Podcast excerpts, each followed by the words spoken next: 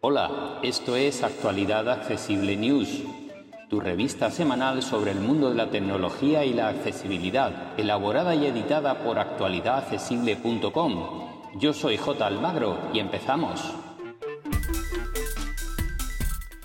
Hola, hola, hola, aquí estamos una semana más con nuestro resumen de noticias que esperamos y confiamos sea de vuestro interés. Comenzamos con Microsoft que ha presentado un nuevo Surface Laptop Go, en este caso su segunda versión, Laptop Go 2.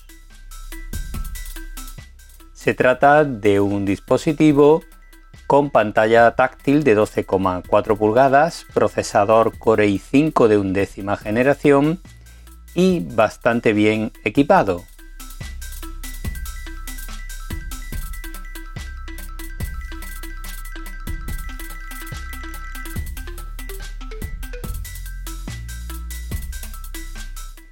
Cuenta con sensor de huellas en el botón de encendido en las versiones superiores. En la versión básica no cuenta con esta funcionalidad y tiene una batería de 13 horas de duración.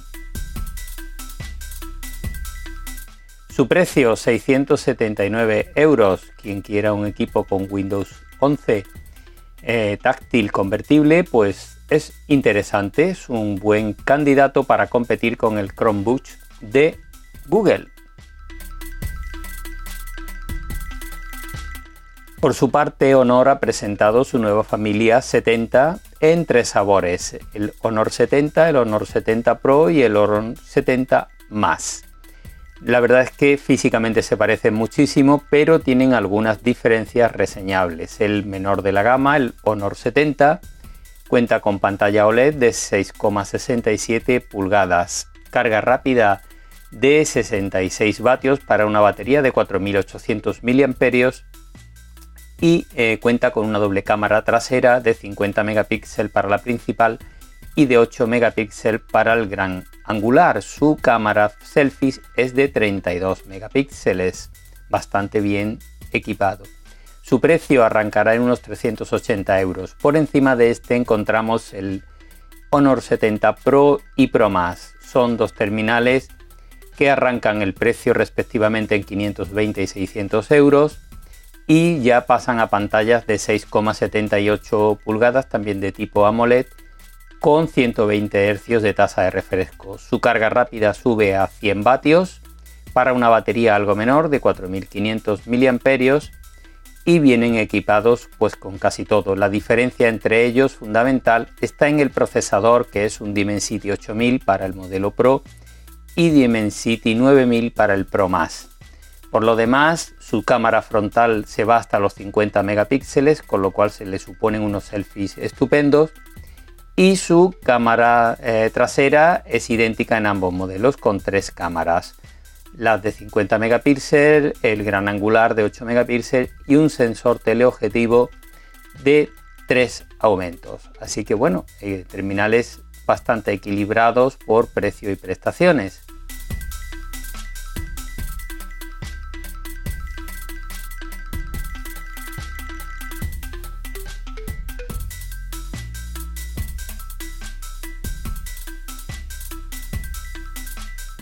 Vamos ahora con una tablet nueva que viene de la mano de Realme a competir en el mundo Android. Se trata de la Realme, Realme Pad X, que completa la gama Realme Pad, eh, que ya, de la que ya hemos hablado aquí, que tiene dos integrantes más, el Realme Pad Mini y el Realme Pad a secas.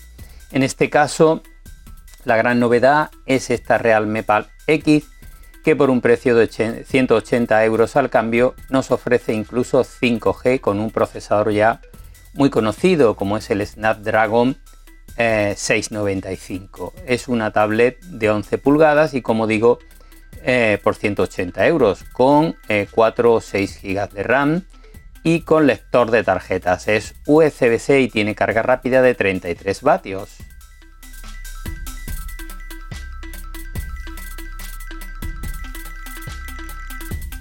Vamos ahora con otros auriculares para que no nos falte detalle. En este caso son unos circunaurales de la mano de Audiotécnica, que es una marca eh, profesional de auriculares. Sin embargo, nos ofrece unos auriculares, en este caso inalámbricos, los ATH-M20XTB, que em, por 89 euros, como digo, son circunaurales, con lo cual tienen una cobertura completa de nuestro oído, nos ofrecen una respuesta en frecuencia de 5 kHz a 32 kHz y 36 ohmios. Tienen muy buena pinta, con unos transductores de neodimio em, de 4 centímetros. Así que bueno, pues por el precio que tienen, la verdad es que tienen muy muy buena pinta. Y una cuestión interesante, se pueden conectar simultáneamente a dos dispositivos Bluetooth.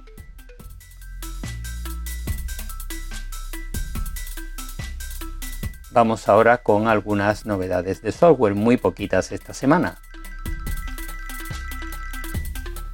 La primera viene de la mano de eh, Google que ha presentado su aplicación Google TV para dispositivos de Apple, así que si tenéis instalada la aplicación Google Play Movie podéis actualizarla y sustituirla por esta. Entre otras cosas, nos permite una mejor gestión de listas de preferencia, de seguimiento de series y películas, y también incorpora eh, la posibilidad de sincronizar a través de ella todas las em, suscripciones de streaming que tengamos, tipo HBO, Netflix, mm, Rakuten, etcétera, etcétera, etcétera. Muchas de las que hay en el mercado.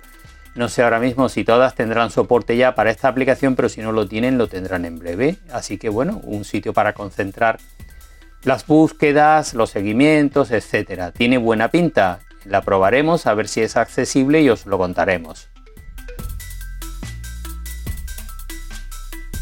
Y ahora vamos con otras noticias publicadas en otros medios digitales que nos han parecido interesantes esta semana. Como siempre vamos a comenzar con las pruebas de terminales. En Computer hoy han probado el Honor Magic 4 Pro,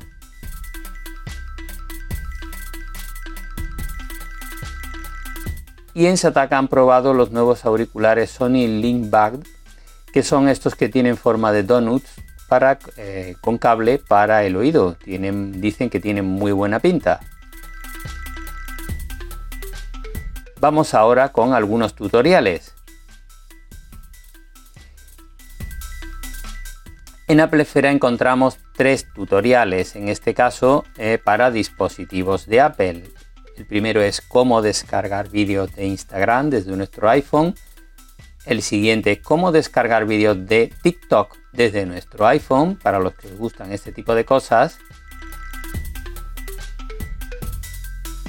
Y cómo grabar una llamada en el iPhone de forma rápida y sencilla. Y en Computer hoy nos enseñan a realizar llamadas de vídeo por FaceTime desde Windows y Android. Y vamos con otras noticias. Vienen estos cuatro artículos de la mano de Computer Hoy. El primero son las 10 aplicaciones que Microsoft recomienda para Windows, que son gratuitas y están recomendadas por su comunidad. El siguiente nos muestra las mejores aplicaciones para ocultar carpetas y archivos en Windows.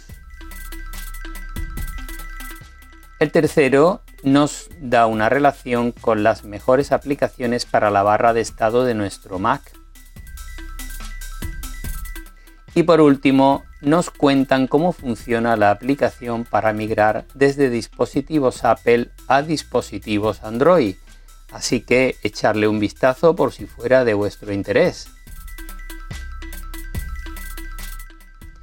Y esto va a ser todo por esta semana. Como siempre, muchísimas gracias a todas y todos por seguirnos y podéis ampliar la información en nuestra página web actualidadaccesible.com.